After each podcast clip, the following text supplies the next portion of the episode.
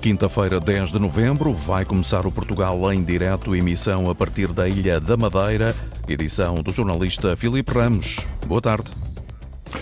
Boa tarde, mais uma edição do Portugal em direto na Madeira quarta esta semana. Estamos em Câmara de Lobos, esta baía que acabou por ser celebrizada em muitas fotografias levadas pelos turistas, também nas pinturas do Winston Churchill, mas sobretudo na, pela mão de quem aqui todos os dias ganha pão através eh, da pesca. Vamos também ao longo da emissão de hoje falarmos eh, de vinho. Apresento desde já os dois nossos convidados. Humberto Jardim é empresário do sector do vinho. Obrigado por estar no Portugal em direto. Joana Reis é armadora do sector eh, das pescas. Eh, vamos com estes dois convidados eh, perceber um pouco destes dois sectores aqui na Madeira, sectores importantes não só nesta zona de Câmara de Lobos, mas também em outras zonas. Mais para o final do programa proponho falarmos com o Lourenço Ornelas, ele é o responsável pelo Museu da Imprensa de Câmara de Lobos, o espaço onde estamos a fazer esta emissão. A todos, obrigado por estarem no Portugal em Direto. Começaria pela Joana Reis. O sector das pescas tem um peso muito grande aqui em Câmara de Lobos. Eh, um sector onde se fala muito do problema da mão de obra, fala-se muito dos preços eh, que são praticados. Se eu tivesse que lhe perguntar neste momento eh, como é que está o sector, o que é que me iria responder? Numa simples palavra, envelhecido. Uhum. Pois o sector está completamente envelhecido devido às embarcações um, que já tem alguns anos e um, agora, querendo renovar a frota, precisamos de algum apoio.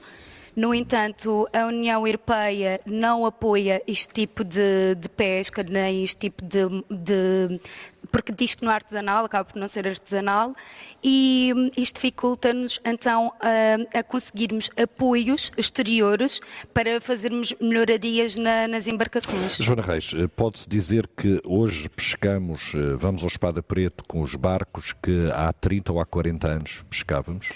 Não bem, porque alguns sofreram algumas alterações. Alguns aumentaram, outros mantiveram-se, porque passou de ser eh, canoas, como nós chamávamos os chavalhas, eh, que são algo tradicionais na, cá no, ao pé do cais, junto ao cais do, de Câmara de Lobos.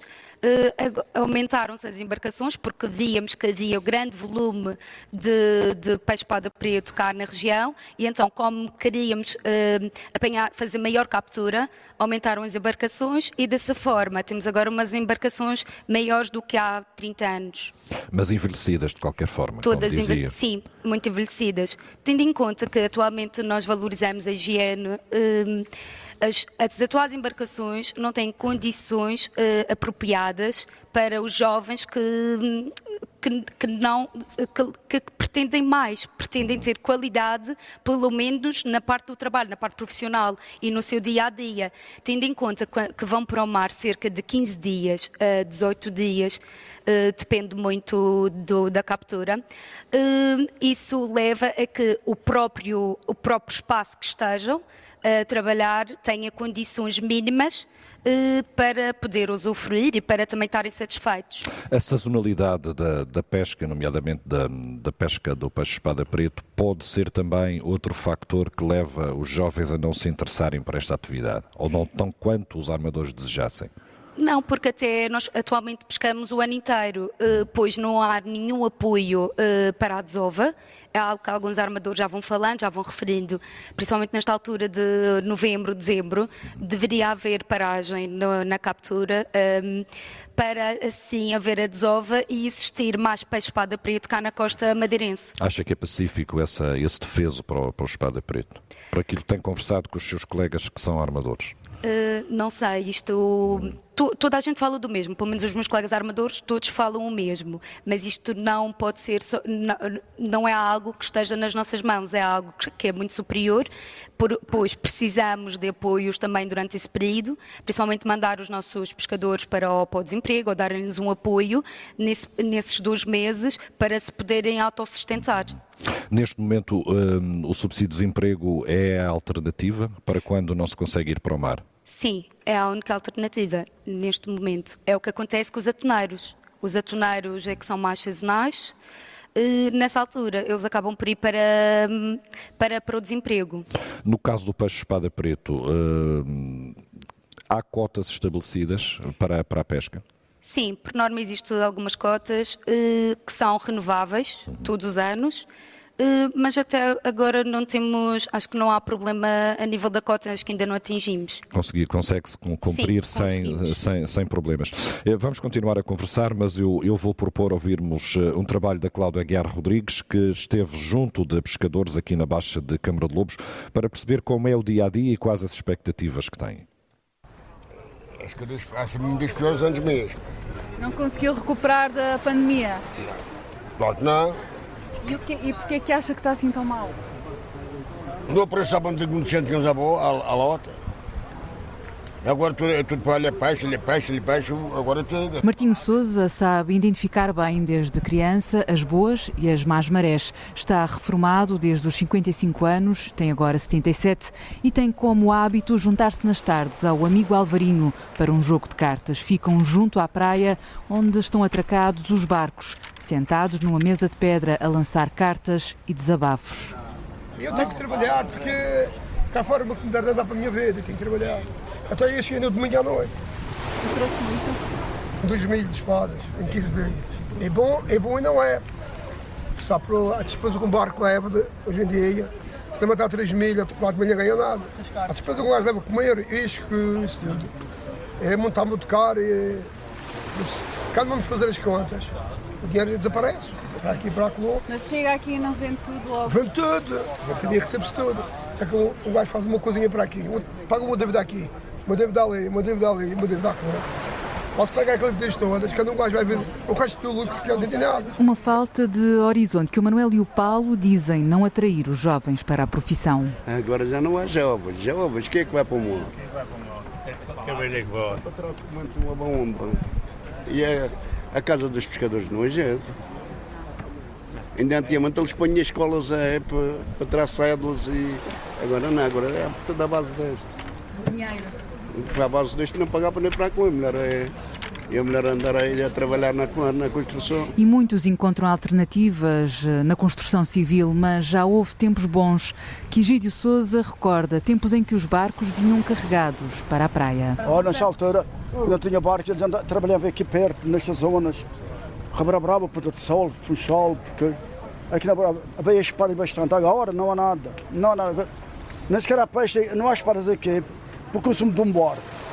Tudo, matar 2 mil, 3 mil espadas tem que ir a cor de 50 mil. Não dá para Os barcos aguentam? Mas não há queixas de barcos velhos que não têm condições para ir para o mar? É que é uma revolução. Não. Não tem, eu vou espetar, ah, não tem condição. Os primeiros que eles vão, eles não têm condição. Há muitos que não estão. Há muitos não, há muitos que não têm condições de ir para mora para onde é eles vão. E para os Açores, e para as Canárias e. Não. Rapaz, isto é, isto é dinheiro da cá. Mas acho que é. Rapaz, tu não és aquele de cartas, para aqui. É dinheiro da cá. Não andei, eu que não fui dar muito capaz amanhã, eu pus logo para aqui. São as cartas e a pesca, temas eh, que de alguma forma vamos eh, continuar aqui a explorar. Joana Reis, ouvimos aqui eh, questões ligadas, nomeadamente ao preço que é pago, aos custos que neste momento estão acrescidos, combustível, alimentação, tudo mais. Eu não queria deixar aqui um, uma visão muito negativa do, do sector das pescas, mas está muito difícil.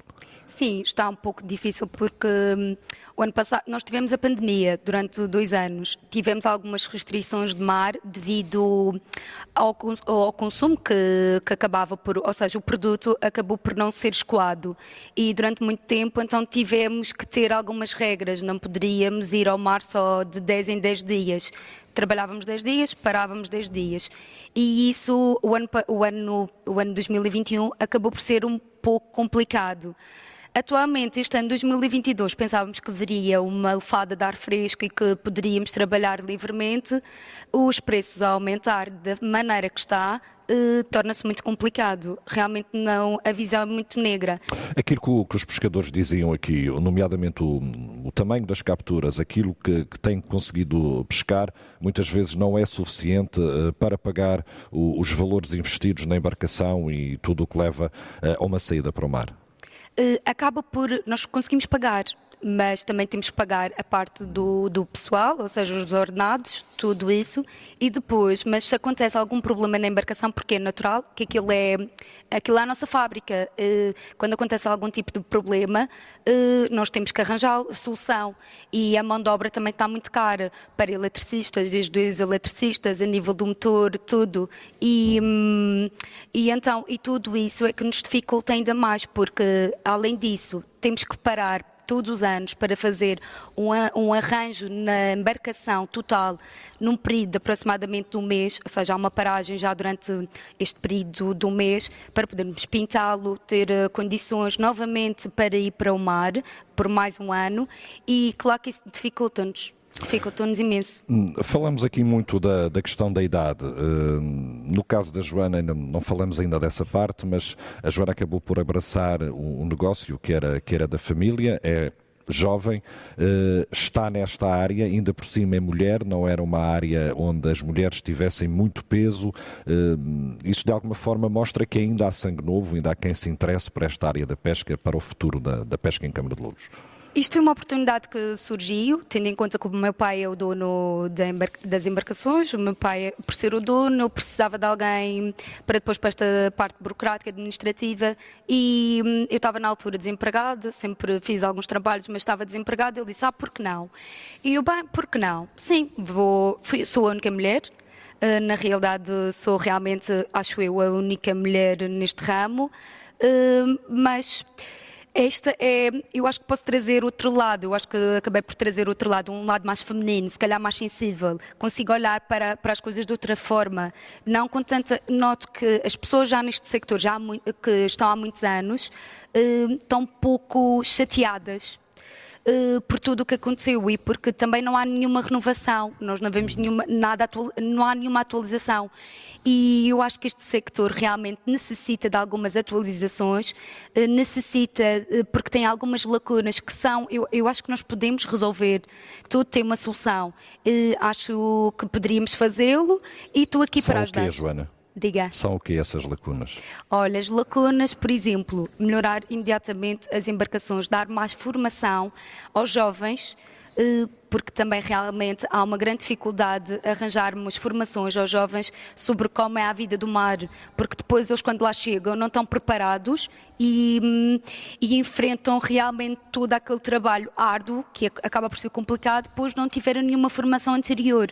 Se calhar uh, também poderia haver já alguma escola cá em Câmara de Lobos, tendo em conta que, que nós somos a maior parte dos pescadores e é quem tem um maior número de embarcações de peixe espada preto, poderia haver para hum, cursos para, para jovens que não, não gostam assim tanto da escola e não estejam assim muito eh, interessados nessa parte da educação, se calhar poderiam eh, dar cursos e fazer alguma formação, ir mesmo para, para o mar, dar algumas horas do mar ou ir um dia para o mar, de forma a formá-los, a ver se de uma certa forma consegue atraí-los para o sector.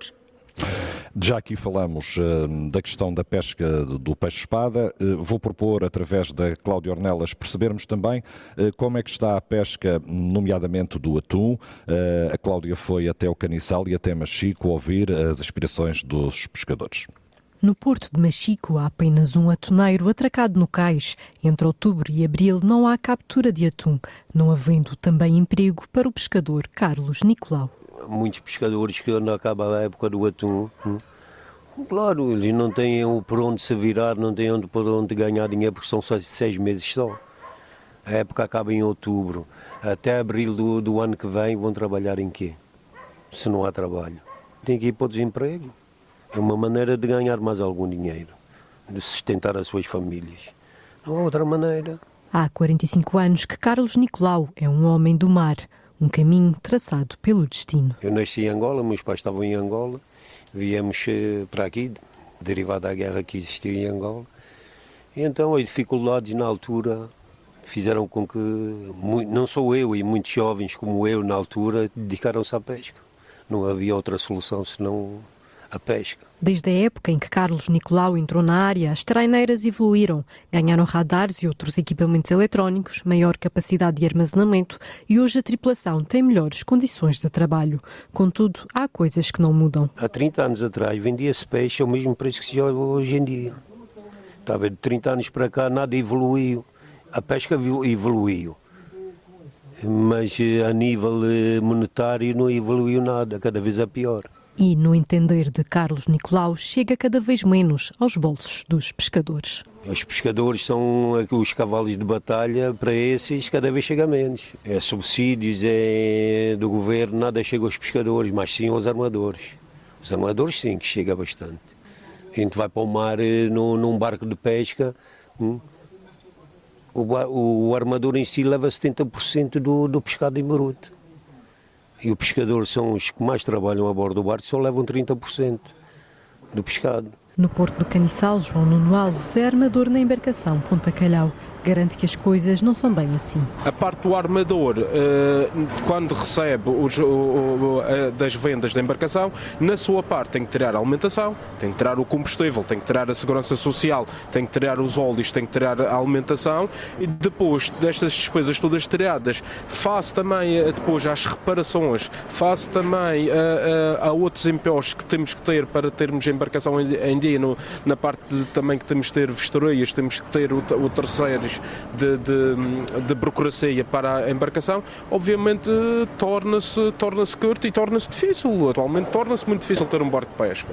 É nesse sentido que o armador defende o apoio do Governo Regional, em particular no que respeita à reivindicação de maiores quotas. É, é preciso termos uh, uh, uh, mais união para tentarmos, ou pelo menos manter esta quota, tentarmos também na parte de negociarmos, ultrapassarmos a, a DGRM para negociarmos diretamente com os Estados-membros a nossa, a nossa quota e é preciso criar condições para haver os, outros postos de trabalho, porque da maneira que isto está, ano para ano, isto vai acabar por, por se extinguir.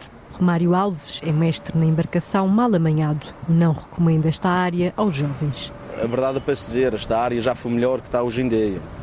E devido a muitas coisas. Uma delas, principalmente, é a cota. Isso é o Namborão e a cota.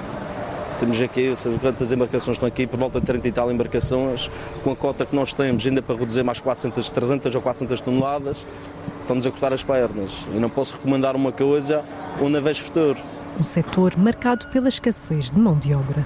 A opinião dos pescadores e também dos armadores, recolhida pela Cláudia Ornelas no Caniçal e em Machico. Joana Reis, ouvimos aqui esta situação do, dos valores pagos uh, no produto final do peixe. Uh, é um valor justo que se está a cobrar hoje em dia? Ou continuamos uh, ao consumidor vemos os preços a subir, mas depois os pescadores consideram que não, não há um valor justo pago na base tendo em conta hum, todo o volume de que nós temos agora atualmente as despesas, acaba por não ser um valor justo. Porque a mão de, apesar do espada preto funcionar diferente do atoneiro, hum, mas sim, acaba por não ser um valor justo. Era, mas anteriormente eu lembro-me de de há uns anos atrás vendermos o peixe ao dobro, praticamente ao dobro do valor que. Isso deve-se deve à forma como está a ser comercializado. Isto deve isto de, anteriormente havia muita gente na lota, havia muito mais compradores, ou seja, ao existir muito mais compradores, o, o produto tinha a tendência a aumentar. Atualmente são bem poucos, no mercado existem muito poucos, e podem, salvo erro 3 ou 4. Podem uh, negociar o preço ao fim e ao cabo. Exatamente, acaba por ser um preço praticamente uh, negociável, até pode ser entre eles, não? Sim, a Joana Reis é uh, responsável por um, embarcações aqui em Câmara de Lobos. Estivemos a falar do sector da pesca. Outro dos nossos convidados é Humberto Jardim. Ele é empresário ligado ao sector do vinho. Tem também responsabilidades na Associação Comercial e Industrial do Funchal, nesta área uh, do vinho. Doutor, obrigado por estar no Portugal em Direto mais uma vez. Uh, o vinho Madeira continua a ser um dos nossos produtos de excelência. Sem dúvida. É um produto que só se pode produzir efetivamente na madeira. Portanto, leva a carga de não só assegurar uma paisagem que as pessoas têm expectativa, porque quando chegam cá imaginam que vão ver vinhas, e por outro lado asseguram um conjunto de postos de trabalho importante, quer dizer, é uma linha completa, uma ligação entre os viticultores, as pessoas que estão afetas à transformação e, e, os comerciais. Portanto, é uma área extremamente importante para nós. O vinho Madeira uh, sofreu muitas alterações nos últimos anos, para melhor. Sofreu, uh, uh, o vinho Madeira tem tido uma modernização, quer ao nível da própria, digamos, o reconhecimento lá fora, portanto, todo o trabalho que se tem feito tem levado a que nos tornemos mais competitivos, um, a notoriedade que foi necessária transmitir aos mercados depois que nós acabamos com o granel, ou seja, no ano 2000 tínhamos cerca de 65% do nosso negócio baseado no granel, era engarrafado no destino, era uma vantagem, porque efetivamente quando se chegava a, a transportar um contentor levava 25 mil litros e hoje um contentor leva cerca na mesma dimensão de 9 mil litros. Portanto, a partir daí começamos a ter que importar tudo aquilo que necessitamos para fazer a exportação, as garrafas, os rótulos, as caixas, tudo o que a gente mete dentro de um contentor hoje chegou à Madeira com o agravamento dos custos e com mais essa necessidade de se transmitir para o mercado um valor acrescentado para um vinho na mesma dimensão. Mas conseguimos fazer uma outra coisa, que foi prevenir que se fizessem engarrafamentos no destino, com misturas do vinho da Madeira que o tornaram um vinho com um reconhecimento baixo em termos da sua expressão, daquilo que é. Portanto, houve uma grande evolução nos últimos 22, 23 anos, porque todos nós nos preocupamos em, de facto, eh, trazer aquilo que de melhor se faz na Madeira para os mercados, eh, sejam eles quais forem. Este é um vinho, este é um vinho com uma qualidade que não fica atrás de outras regiões vitivinícolas. Não fica. Dentro de, daquilo que nós fazemos, que são os vinhos fortificados, nós estamos à altura de qualquer um. Nós não somos iguais ao Porto, não somos iguais ao Marsala, nem ao Sherry, nem queremos ser, e somos únicos na forma como nos apresentamos. Nós, até se olharmos bem, o Madeira não se apresenta como um estilo, ou seja, nós falamos do Porto como um Ruby, um Tony, um Vintage, que é uma mistura de imensas castas que existem por ali. Nós, no Sherry, voltamos a fazer a mesma coisa, embora venha da casta Palomino em, essencialmente, mas em geral falam-se de uh, estilos de vinificação.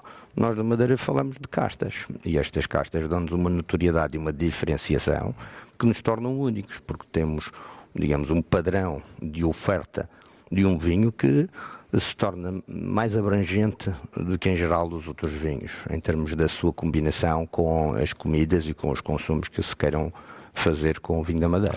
Poderá ser um pouco ainda menos reconhecido, quer a nível regional, quer a nível nacional, o vinho Madeira? Não, infelizmente, eu tenho que dizer que a nível regional as pessoas ainda não aprenderam a ter orgulho daquilo que se produz, porque nós temos sempre um cunhado, um sogro, um tio que produz um vinho de sua casa e que ao fim e ao cabo assegura que as pessoas vão consumindo vinhos nas suas, eh, nas suas épocas específicas, que normalmente o Natal e a Páscoa e algumas épocas de celebração. E aquilo que se consome na Madeira, essencialmente, quando nós olhamos para as estatísticas, o maior volume de vendas em termos de valor é precisamente no mercado local mas é assegurado pelos visitantes. Quanto melhor está o setor do turismo, turismo, cada vez mais temos consumo do vinho da Madeira, que se torna como consumo local, mas que na verdade o consumo local é relativamente pequeno.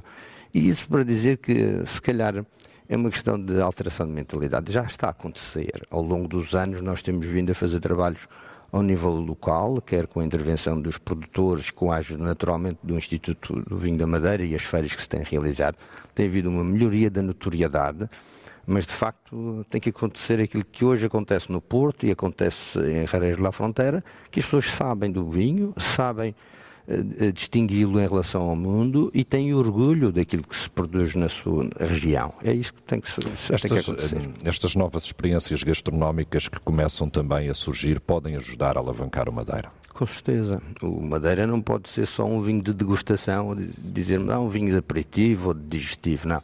É mais do que isso. Pode ser nós temos que celebrar a vida e celebramos a vida com várias coisas. E, essas, e nessas celebrações é preciso, de uma certa forma, eh, fazer perceber às pessoas que nós temos, eh, de facto, um produto que pode passar desde as frutas aos frutos secos, às sobremesas, e que também se podem fazer pratos diferentes e com o vinho da Madeira como um complemento. A produção do, do vinho Madeira uh, continua com uma, com uma dinâmica importante aqui na região. Continua a haver gente motivada para plantar uvas, para depois serem eh, consumidas, para serem transformadas pelas casas de vinho? É, é difícil. Neste momento nós temos eh, consciência de que há um envelhecimento das famílias que ainda hoje se dedicam ao vinho da Madeira. Mas eu estou convencido que ao longo dos anos, porque não há dúvida que aquilo que nós fizemos, que foi o investimento em termos estrutural, para permitir que as empresas pudessem estar nos mercados, eh, sejam supermercados, sejam grandes superfícies, nós temos que ter certificações de qualidade para podermos garantir a nossa presença ali. Nós hoje temos que trazer para a viticultura uma renovação de gerações que perceba o que é que tem que fazer em termos profissionais, de maneira que aquele trabalho que a gente fez, de, digamos, de, do momento em que transformou as uvas em vinho até que chegaram à, à garrafa na, na, prateleira de cada uma das uh, áreas de venda, possam ser asseguradas que de facto isso também acontece desde o plantio até a entrega das uvas.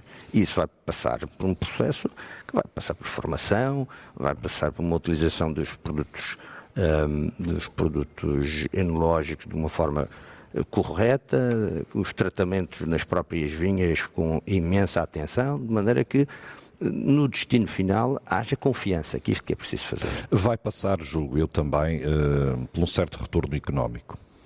Sim, nós não podemos evitar, não, não, não podemos deixar de perceber que todos temos que viver com alguma rentabilidade e, e, e dizer eu consigo viver do que faço. E, e, de facto isso é um trabalho que penso que todos os produtores estão conscientes que nós temos que de facto olhar para o viticultor, e remunerar o viticultor de uma forma que não seja só, eh, digamos, no próprio preço. Quer dizer, nós hoje temos eh, otimização em termos de eh, da produção, não é? E nesse aspecto, se queremos uvas com qualidade, provavelmente temos que ter uma produção um bocadinho mais baixa, de maneira que haja melhor qualidade. E essa qualidade tem que ser paga, à medida eu, eu, vou propor, porque vamos falar aqui de uma outra situação que não tem a ver propriamente com o vinho madeira, com o vinho generoso, como, como, como o vinho licoroso, aliás, uh, como chamamos, mas uh, com um nicho de mercado que surgiu no Porto Santo e que foi feito este ano. O António Massanita foi ao Porto Santo juntamente com, com o Madeirense eh, e começaram a, produzir um vinho de mesa, permite-me chamar assim, eh, que de alguma forma eh, fez subir muito o preço das uvas para valores que não eram normais nessas mesmas uvas e que deixa aqui também quase uma porta aberta àquilo que falava, em explorar nichos, em procurar qualidade, procurar produtos diferenciadores. a Cláudia Aguiar Rodrigues falou com o António Massanita para percebermos um pouco o que é este vinho que está a ser feito, um vinho branco para mesa que está a ser feito no Porto Santo.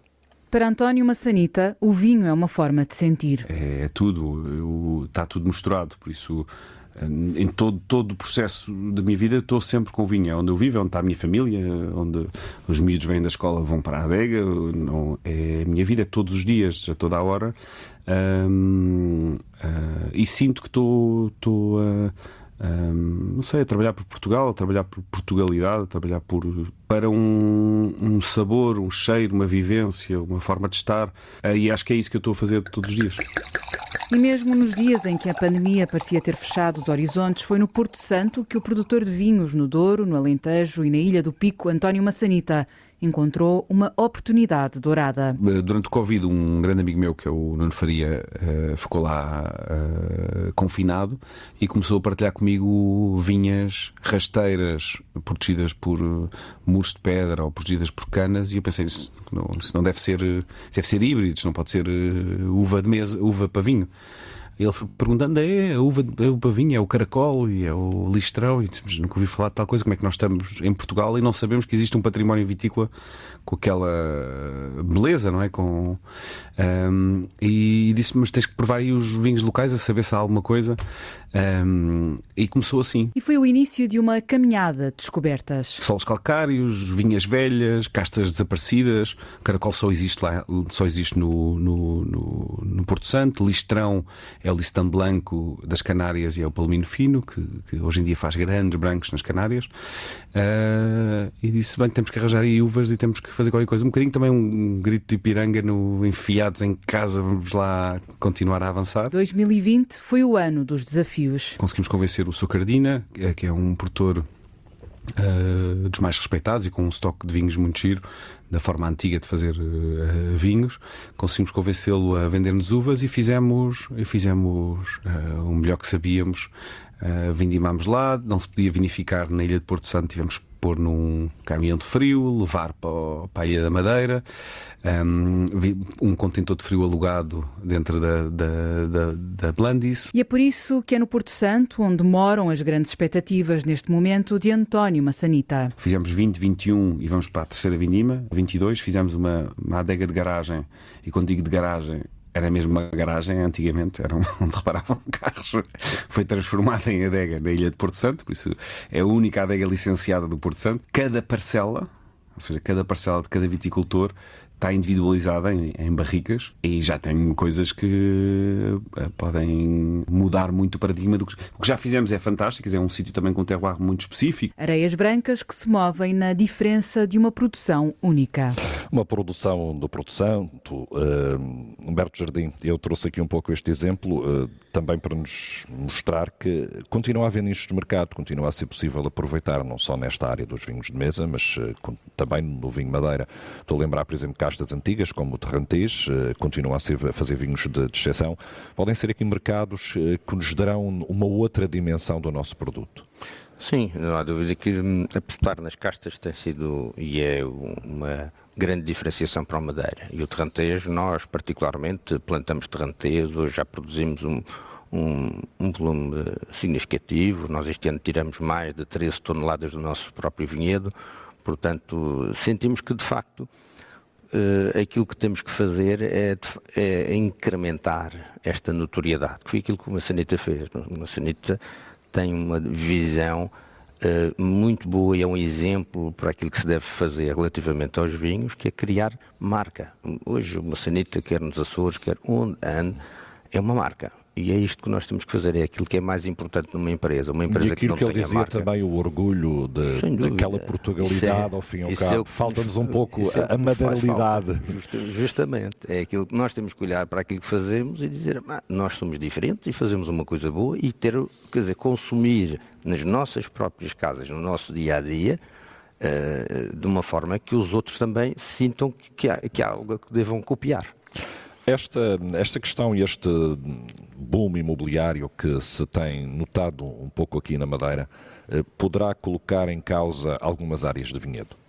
Pode, vai com certeza, tem condicionado sempre ao longo dos tempos. Nós já tivemos outras áreas eh, aqui na Madeira, logo ali se virmos o São Martinho, era uma área com banana, era uma área com cana, com vinha e que hoje está totalmente populada por imobiliário. E isso é, é uma dinâmica que nós não podemos deixar de aceitar, a chamada valorização do nosso ativo imobiliário, que faz todo o sentido. Nós, nós, temos que ser uma região cara no sentido de termos um desenvolvimento económico, uma derrama sobre a nossa economia local, de maneira que todos possamos viver melhor. Agora, não há dúvida que isso vai implicar que haja a ocupação de outras áreas que neste momento provavelmente ainda não estão sequer a ser olhadas como áreas boas para a produção de uvas e que isso vai haver, digamos, um, uma expansão de uma área que enquanto se tornar rentável, vai continuar a existir. O mercado de exportação para, para o vinho madeira continua a ser hum, Reino Unido, Alemanha, algum vinho também para, para o Japão, os Estados Unidos. Uh, acha que vão continuar a ser, apesar de todas estas uh, situações internacionais que nos paramos dia a dia, acha que vão continuar a ser os mercados alvo do sim, nosso vinho madeira sim, para exportação? Sim, e devem ser. No, no caso designadamente dos Estados Unidos, que tem um preço médio bastante elevado, nós temos, digamos que, duas formas de ver os mercados. Uma é o mercado do preço médio mais baixo, que é aquele intensivo, no caso, por exemplo, a França, consome valores eh, significativos, quer em quantidade, quer em valor. E do outro lado temos os valores de mercado que percebem o que é o vinho da Madeira, consomem vinhos de 10 anos, 15 anos, datados, enfim, e têm de facto um preço médio bastante mais elevado e penso que os Estados Unidos ainda nos permite fazer muito, muito trabalho para. A história ainda... da independência, do brinde da independência pode ajudar também. Veja bem, neste momento os Estados Unidos é provavelmente o primeiro mercado do vinho da Madeira, eh, pelo menos nas estatísticas até outubro. e, e, ainda estamos muito mal trabalhados naquele mercado. Portanto, imagino o potencial que ele ainda tem para fazer, e é um trabalho que a gente vai fazer durante os anos, e aquilo que tem vindo a ser feito por cada uma das empresas, que estão bem representadas nos Estados Unidos. O mercado inglês eh, tem variado devido às situações que, enfim, foram ocorrendo, a saída da, da Inglaterra da União Europeia, depois eh, o acautelar-se relativamente à possibilidade de virem a ocorrer a aplicação de taxas que viessem a encarecer bastante o produto, portanto houve, digamos, uma estocagem excessiva, depois há um, abaixamento, temos andado uh, ao longo do tempo a perceber o que é que se iria fazer na Inglaterra, e a Inglaterra vai reagindo em função dos seus problemas que neste momento são do conhecimento de todos. É, é de facto um mercado de referência, porque a internacionalização do vinho da Madeira foi feita pelos ingleses, portanto nós não vamos para o mercado inglês eh, com a dificuldade de falar do vinho da Madeira que ninguém conheça onde é que sequer é a Madeira. Portanto, há outros mercados que vão crescer, naturalmente, mas digamos que os mercados tradicionais vão se manter, como têm vindo a assegurar durante muitos, muitos anos. Qual é a sua expectativa de negócio que possa, em valores eh, comerciais, que possa fechar este ano? Penso que vamos ultrapassar os 20 milhões. Nós estamos neste momento com contas fechadas em, eh, em, estatísticas fechadas em outubro acima dos 17 milhões, portanto vamos ultrapassar os 20 milhões. Dr. Humberto Jardim, obrigado por ter vindo ao, ao, Portugal eh, em direto. Estivemos aqui a falar de vinho Madeira. Estamos a ser acolhidos nesta casa. Lourenço Freitas, no Museu da Imprensa, em Câmara de Lobos, é uma outra vertente. Falamos de vinho, falamos de, de pescas uh, e falamos também da área cultural. Câmara de Lobos tem aqui um núcleo que eu penso que é dos poucos que existe em Portugal e também dos poucos que existe na Europa, o Museu da Imprensa. Sim, uh, o Museu de Imprensa Madeira é um museu que está localizado em Câmara de Lobos, mas é um museu de dimensão regional. Uh, também é o único museu de imprensa das Ilhas Atlânticas. Uh, procura manter presente aqui a história de uma atividade ancestral, que é a imprensa. Na Madeira, a primeira vez que se imprimiu foi em 1821. É um jornal. Foi o jornal O Patriota Funchalense desde essa data até hoje a Madeira já tive quase 400 jornais, mas a imprensa está aqui representada na sua totalidade, nas diferentes valências, não só da imprensa informativa, mas da imprensa enquanto processo económico. Estamos aqui num salão onde existem várias máquinas, algumas vieram de gráficas, outras vieram de, de, dos, próprios, eh, dos próprios jornais. É um espaço que é visitável, mas que concilia também aqui uh, conferências, exposições, apresentações, Exato. debates, uma série de coisas que podem ser de alguma forma uh, colocadas aqui também no museu. Sim, isto é um museu uh, propriedade da Câmara Municipal de Câmara de Lobos, tem este espaço polivalente uh, que, para além das exposições temporárias, acolhe muitas conferências, muitos seminários, uh, workshops, uma diversidade de atividades culturais e não só, e tem permitido trazer à Câmara de Lobos muitas iniciativas e muitas pessoas que passam a vir aqui ao Museu de Imprensa e passam a conhecer não só o Museu da Imprensa, mas a própria cidade de Câmara de Lobos. É importante uh, haver um, uma outra oferta para desmistificar um pouco, às vezes, aquela ideia que tínhamos de Câmara de Lobos, que poderia ser só a paisagem, só esta zona aqui da, da Bahia. Há muito mais para ver no Conselho. Sim, Câmara de Lobos é um conselho muito populoso, é um conselho dinâmico, é um conselho multifacetado. Aqui vimos duas facetas fortes, que é a pesca e o vinho mas, mas tem muito mais. Câmara de Lobos uh, tem, tem pergaminhos na música, tem pergaminhos na parte cultural, na questão da música. Uh, em termos de bandas filarmónicas, tem das bandas mais antigas da Madeira e tem mais variedade, maior número de bandas filarmónicas. Uh, em termos culturais, uh, também tem a sua história. Por exemplo, o maior escritor madeirense, João Augusto Tornelas, é natural deste Conselho de Câmara de Lobos, nomeadamente da freguesia do Estreito de Câmara de Lobos, mas tem muita dinâmica na, na, na questão cultural, na, nas atividades eh, etnográficas uh, e... Vocês têm aqui também uma forte componente uh, que é interessante, que é as escolas. Uh, passam praticamente quase todos os dias escolas a fazer visitas de estudo, a perceberem um pouco da origem não só da imprensa, mas é possível depois introduzir outras ideias aqui. Sim, uh, o Museu de Imprensa abriu em 2013, desde essa data até hoje já recebeu visitas de estudo de todos os conselhos da Ilha da Madeira. Uh, dos diferentes níveis de, de, de, de escolaridade. Todas as semanas praticamente temos visitas de estudo. Uh, temos um registro médio de 7 mil entradas por ano, não só das visitas de estudo, mas de todas as pessoas que cá vêm participar nas iniciativas que referi de, de debates, de encontros e os próprios turistas que nos visitam diariamente. E é um registro agradável, esses, esses é, valores, comparado é. com outros museus e dada a dimensão. Eh, nós somos um museu periférico, Câmara de Lobos fica aqui na periferia da, da capital da Madeira, que é o Funchal.